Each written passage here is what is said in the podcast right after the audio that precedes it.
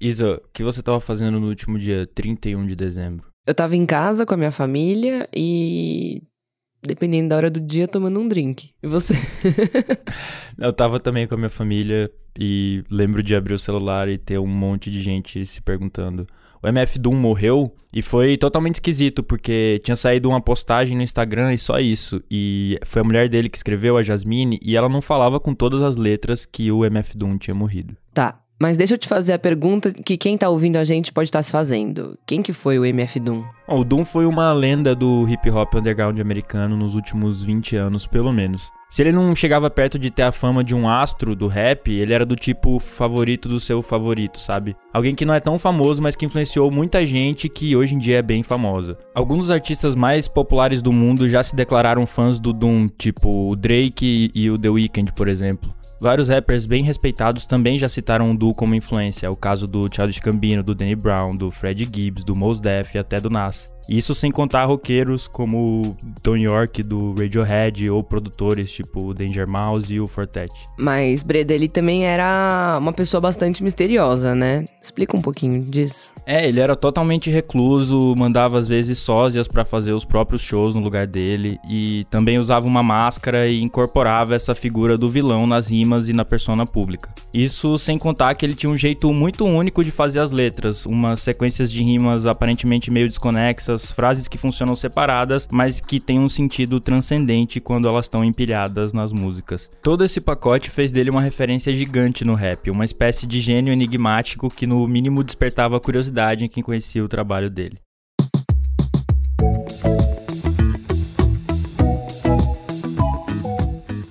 Bom, e como já deu para notar, nesse episódio a gente vai ouvir o som do MF Doom e também saber mais sobre a trajetória e a importância dele para a música. Esse é o Expresso Ilustrada, o podcast de cultura da Folha, que vai ao ar todas as quintas às quatro da tarde. E eu sou a Isabela Menon. Eu sou o Lucas Breda, a edição do programa é sempre dela, Natália Silva, a nossa DJ Natinha, que é tipo vinho. Quanto mais o tempo passa, mais ela melhora. A gente volta em 5 segundos.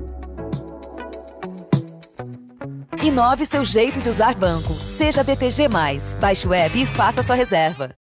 Bom, o MF Doom morreu no dia 31 de outubro, mas ninguém soube disso. A notícia só foi divulgada no último dia do ano passado, daquele jeito estranho que a gente comentou no início do Expresso. Vários fãs ficaram achando que se tratava da morte do personagem MF Doom e não do criador dele. Quer dizer, ele foi enigmático até na morte. É, a causa da morte também não foi revelada e é interessante como a internet vem falando dele. Nas últimas semanas, vários artigos sobre a importância do Doom começaram a pipocar em jornais e portais mundo afora. E teve outra coisa interessante. Essa semana foi divulgado que o disco Mad Villainy, que é o mais famoso do MF Doom, voltou para as paradas da Billboard americana. Claro que o fato dele ter morrido gerou curiosidade e impulsionou as audições do álbum, mas o Doom nunca teve muito sucesso comercial. Isso só reforça essa busca por informações do rapper depois da morte dele. No texto que você escreveu para Ilustrada, Lucas, você fala de um vídeo do Tyler the Creator e do Earl Sweatshirt, conhecendo o Doom há uns anos, né? Hoje, o Tyler é um rapper bastante conhecido, já ganhou Grammy e tudo mais, e o Earl também é bastante celebrado. Mas na época, eles eram duas crianças.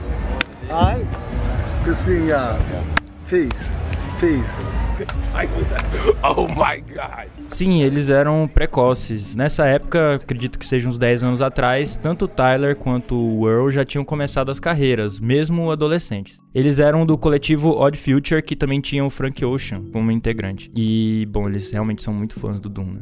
Eu acho muito fofo que eles aparecem do lado do palco, pulando e cantando as músicas, e depois eles vão tirar uma foto com o Doom que parece que não tá nem aí pra situação. Se não fosse a máscara, nem daria para dizer que aquele era o cara que minutos antes era a estrela do palco, né? É uma situação que diz muito sobre o Doom, como ele influenciou novas gerações, mesmo sem se preocupar muito em ser essa, esse ídolo. Mas vamos voltar um pouco no tempo, lá pro começo dos anos 90.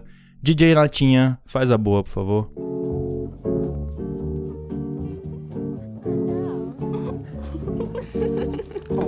Smoother than man. I but just right? He was Susu, It's just a thought. Deal. The girls, they love me.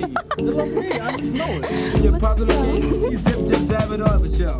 Essa é Pitchfus, um hit cult de 1991 do grupo KMD de Nova York. O MF Doom nasceu na Inglaterra e o nome de batismo dele é Daniel Dumili. Nessa época ele tinha 20 anos de idade, morava em Nova York e usava o nome Zevlov X como rapper. Olha o jeito que ele começa o verso. On the heels of my chinny chin chin, got many plus plenty. String by string, I think I count like 20. If you loan me an ear, I'm returning with interest. If not, I'll simply twist your wrist. So listen. Ele diz que, abre aspas, se você me emprestar seu ouvido, vou retornar com interesse. Se não, vou torcer seu pulso. A frase é agressiva e direta, tão interessante quanto o jeito rápido dele rimar. Num perfil sobre o Doom na New Yorker, o jornalista Ta Nehisi Coates diz que o estilo do então Love X era vibrante e livre. E agora abre aspas. Ele desliza sobre a batida sem se deixar atrapalhar pelos riffs de guitarra e de piano, encaixando palavras nos espaços vazios entre o bumbo e a caixa de bateria. O KMD, ou Causing Much Damage, que é o grupo do Doom na época, também tinha o irmão dele, que era o DJ Subrock. É, e dois fatos foram determinantes para a criação do personagem MF Doom.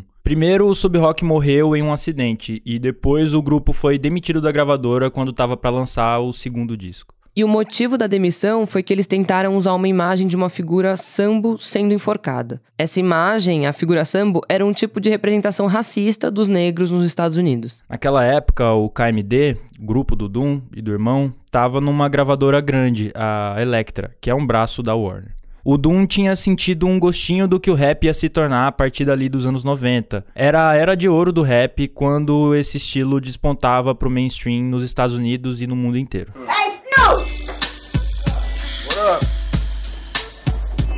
Hey, what's up, Dre? I heard you know I missed the bomb. One, two, three into the four. Snoop Doggy Dogg and Dr. Dre is at the door, ready to make an entrance. So back. A gente tá ouvindo Nothing But a G-Tang. É G-Tang? É assim? Ele fala J-Thang. Você quer que eu fale assim? Você J-Thang. quer que eu fale assim? A gente tá ouvindo Nothing But a J-Tang. Gostou, Breda?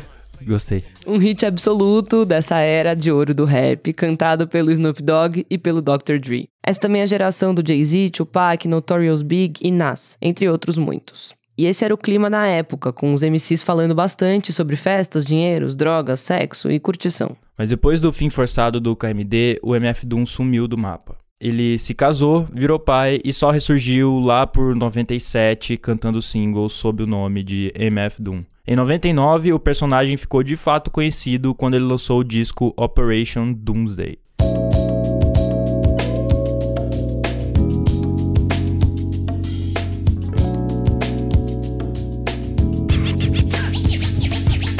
Essa agora é a faixa Doomsday, que sampleia a música Kiss of Life da Xadê. No refrão, o MF Doom cita a morte do irmão.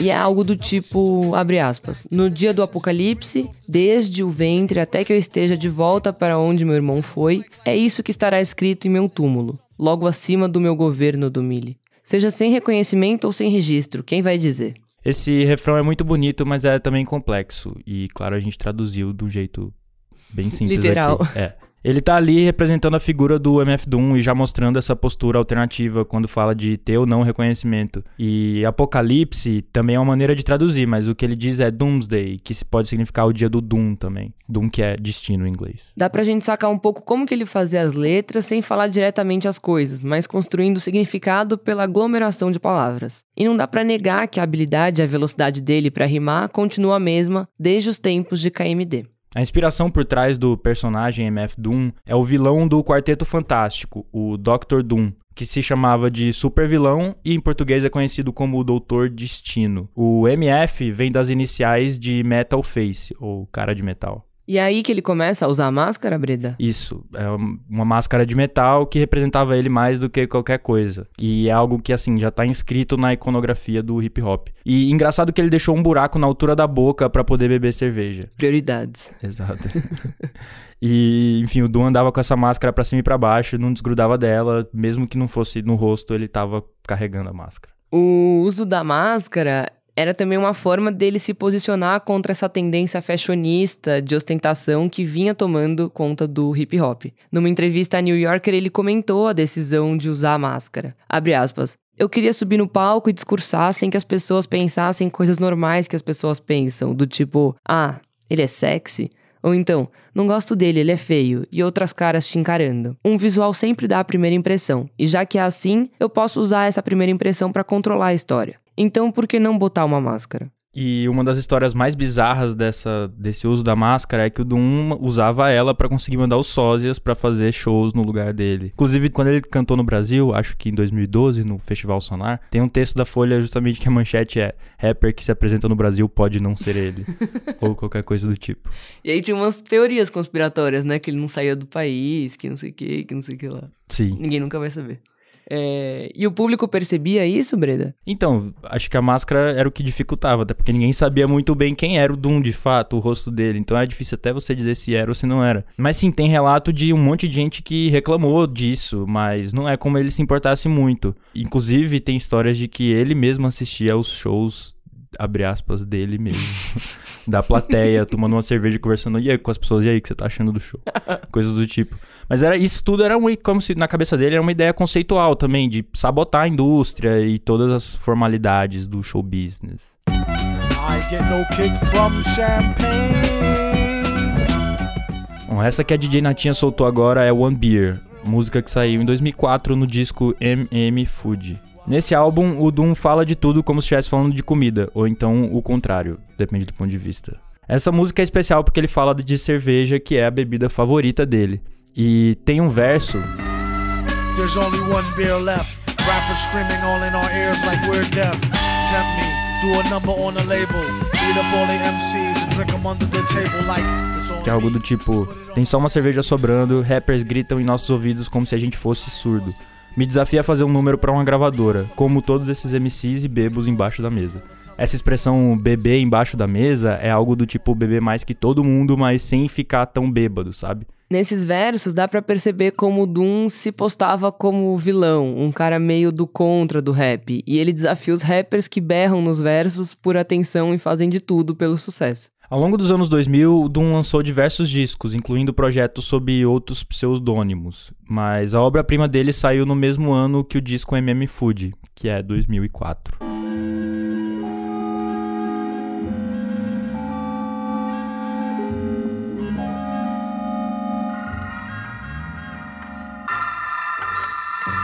Luck would have it, one of America's two most powerful villains of the next decade Esse é o começo de The Illest Villains, a primeira música do álbum Mad Villain, um clássico do underground que envolve um pouco de tudo que faz de Doom uma lenda. Já nessa primeira música, MF Doom e o Mad Lib, que é o produtor desse disco, eles se apresentam como os vilões mais perigosos do mundo. Tem até um sample do trailer de Frankenstein, o filme lá dos anos 30.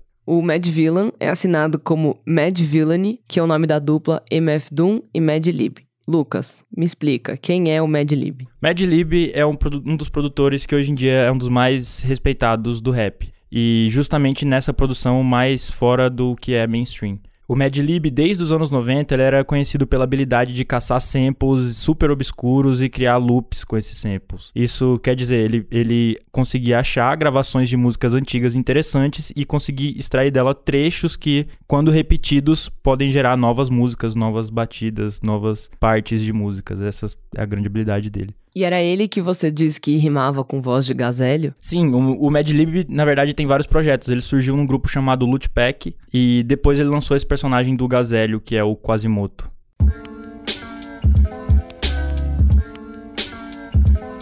E essa música é Planet Attack, do Quasimoto. E dá pra sentir que tem esse clima tranquilo, meio viajado, com os ritmos quebrados da produção do Mad Lib. E ele rima com ele mesmo, no caso, na pele do próprio Mad Lib e também do Quasimoto. Ele interpreta tanto ele, Mad Lib, quanto o Quasimoto. E o Quasimoto é um alienígena que chegou à Terra. Esse é o, o personagem. Dá pra ouvir bem quando o Quasimoto entra rimando na música.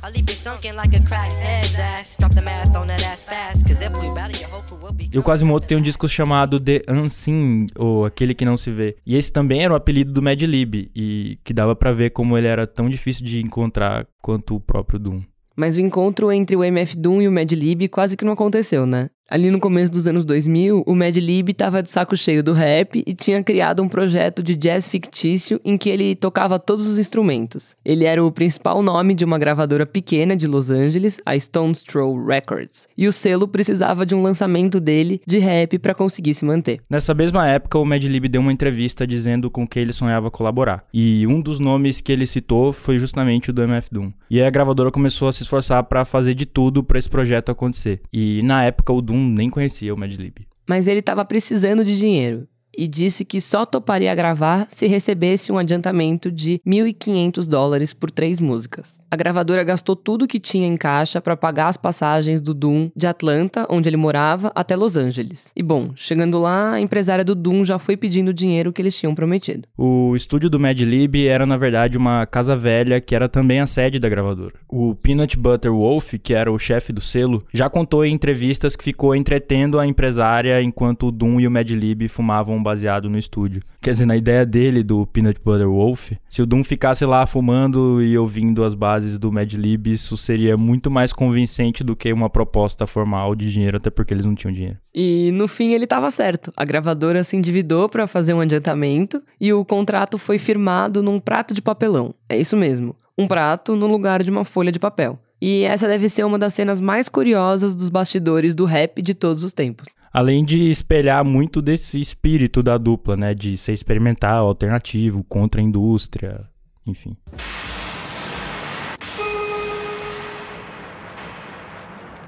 come out to show them.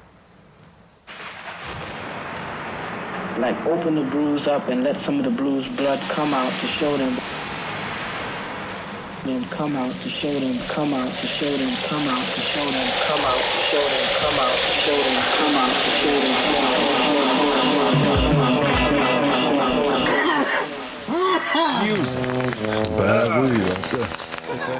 Esse é o comecinho de America's Most Blunted, uma das faixas de Mad Villain.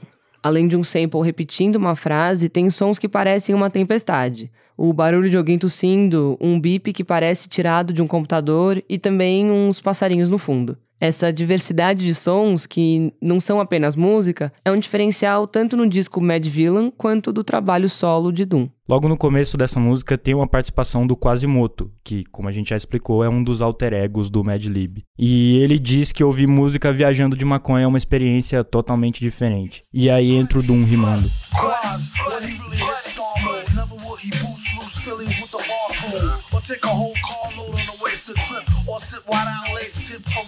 Mas o que é curioso é na fala do Quasimoto ele cita Bad Weed, ou erva ruim, o que lembra uma entrevista que o Mad Lib deu falando justamente sobre o Brasil. Enquanto ele estava fazendo o disco Mad Villain, o Mad Lib passou duas semanas em São Paulo. Ele diz que visitou toda a lojinha de discos que encontrou e saiu sampleando toda a música boa que ele conseguia. E em entrevista à Pitchfork, ele falou sobre esses dias no Brasil. De novo, abre aspas. Eu tava na sintonia do Brasil, sentado no meu quarto, fumando uma erva péssima e sampleando, enquanto todo mundo tava saindo pras festas e enchendo a cara. Tem vídeos do Mad Lib no Brasil, de uma palestra que ele deu no Brasil e também dele produzindo no Brasil no YouTube. Quem tiver interesse é só procurar.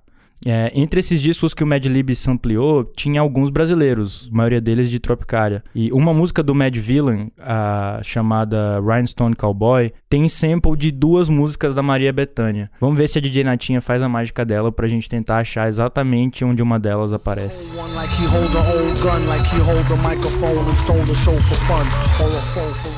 Essa é a música do Mad Villain, a Rhinestone Cowboy. Tá ouvindo esse toque melódico no fundo por trás da voz do Doom? Essa melodia fica repetindo várias vezes na música e ela foi tirada da faixa Mariana Mariana, que a Bethânia lançou em 1971. Olha como era no original.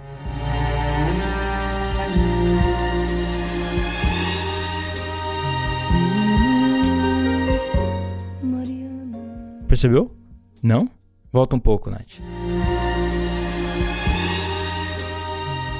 Essa parte orquestrada acabou acelerada e teve a tonalidade modificada, e aí entrou na música do Mad Villain. Vamos ouvir de novo como ela ficou? One like he hold a old gun, like he hold a microphone and stole the show for fun.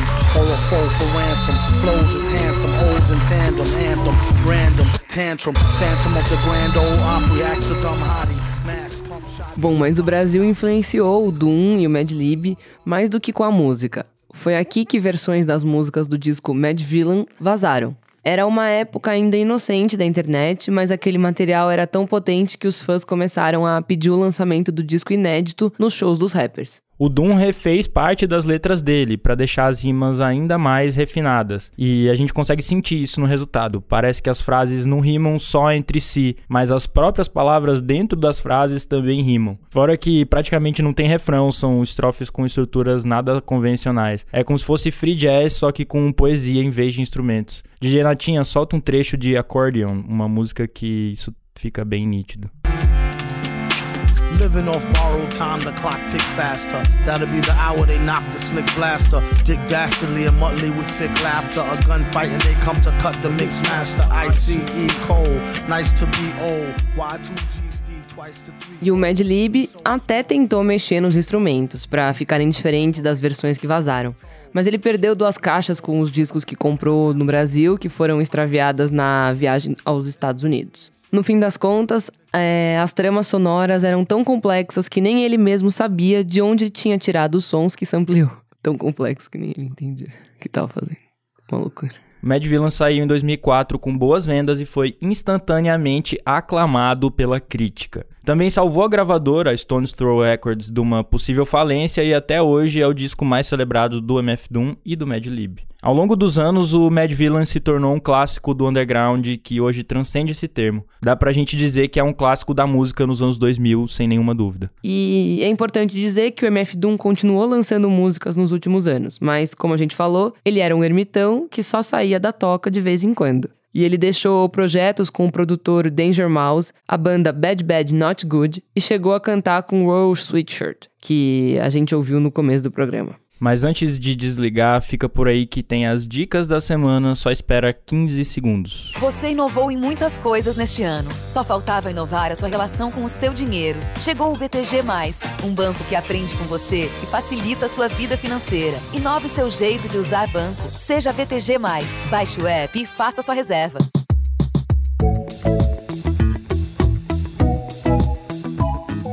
Breda, é, qual sua dica da semana? Neste fim de semana, eu assisti a um filme chamado Videodrome, do David Cronenberg.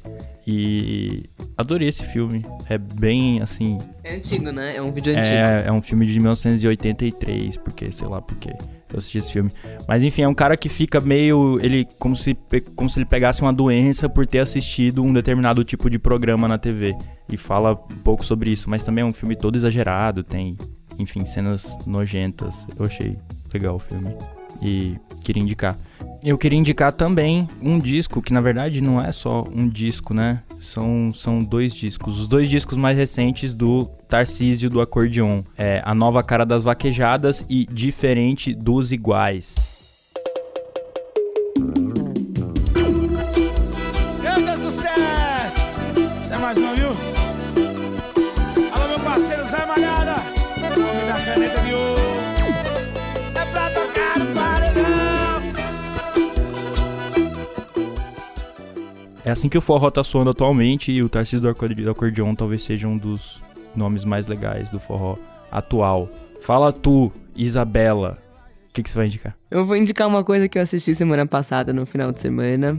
É... Maratonei, na verdade, que é essa nova série da Netflix, Lupin, que é com um ator de Intocáveis, que a- ele protagoniza, dirige, enfim, ele é tudo nessa série. E tá disponível na Netflix. E a história é. A sinopse, né, na verdade, é sobre anos depois de uma trágica injustiça, um homem tenta meio que acertar as contas roubando um celular de diamante. Mas o roubo não sai como planejado. Mas é uma série que prende, assim, você não consegue parar de assistir. E eu gostei bastante. Não sei se você vai gostar, Lucas Breda, mas é essa a minha dica. Tem outra coisa que também tá bastante falada. Eu sei que Lupin tá bastante falado, mas eu juro que vale a pena. E Soul é a coisa mais linda que eu assisti, acho que nos últimos meses. E tá disponível no Disney Plus. E é uma animação, mas fala de temas bastante bonitos, assim, né? Acho que sobre o valor da vida, sobre. sobre o que a gente tá fazendo aqui, enfim. Pra onde Que- vão as almas? Todas essas coisas. Eu achei bastante emocionante e confesso que eu fiquei bastante emocionada. Você gostou, Breda? Eu adorei o filme. Gostei bastante. Então é isso, meu querido. É isso. Então tá bom. Esse foi o Expresso Ilustrada, o podcast de cultura da Folha, que vai ao ar todas as quintas às quatro da tarde. E tá disponível em todas as plataformas. Eu sou a Isabela Menon. Eu sou o Lucas Breda e a edição do programa é dela, Natália Silva, a nossa DJ Natinha, a mais ligeira da podosfera mundial. Um abraço, até a semana que vem. Até semana que vem. Tchau, tchau. Sem abraço, né? Porque Abraço é o... ainda tá na pandemia. Uhum. Abraço virtual. não, não pode.